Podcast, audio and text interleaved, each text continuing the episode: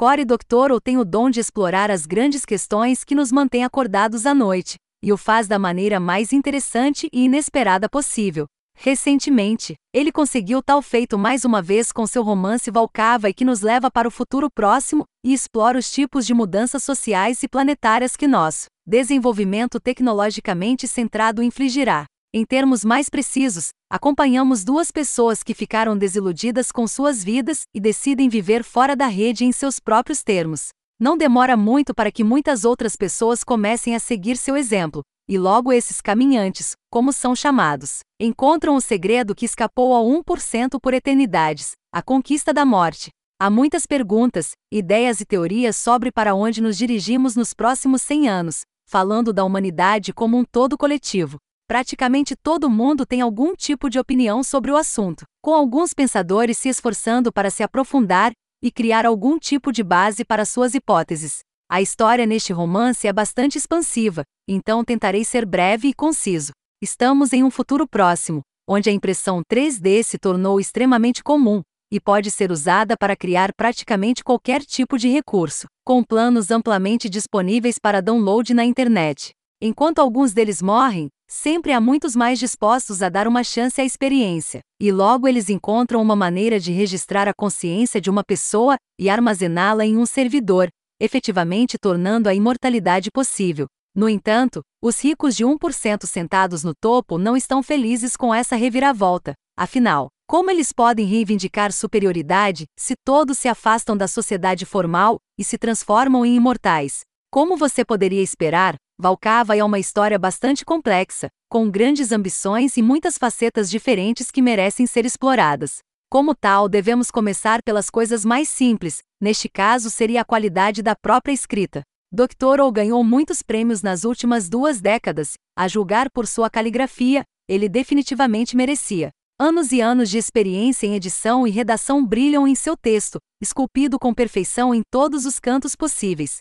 Do ponto de vista do entretenimento, ou seja, se deixarmos de lado todos os elementos filosóficos e instigantes, o enredo em si é bastante simples e direto, com algumas reviravoltas na trama e um encerramento conveniente no final. Os personagens não são muito fáceis de se relacionar, pois eles têm algumas falhas e problemas reais para trabalhar. Mas se você puder encontrar uma maneira de fazê-lo, cuidar de seus destinos parecerá uma segunda natureza. Embora certamente haja substância suficiente para recomendar este romance apenas pelo fator diversão, não é aí que residem seus pontos fortes. O verdadeiro poder e interesse neste romance vem de sua exploração de uma distopia pós-escassez e da tentativa de formação de uma utopia com ideais comunistas. Nesta história, 1% que vive no cume da pirâmide cria a ilusão de escassez para o resto do mundo, para que continuem se subjugando através do trabalho e da servidão, quando na verdade uma distribuição adequada de recursos eliminaria a necessidade de qualquer um a lutar pela sobrevivência.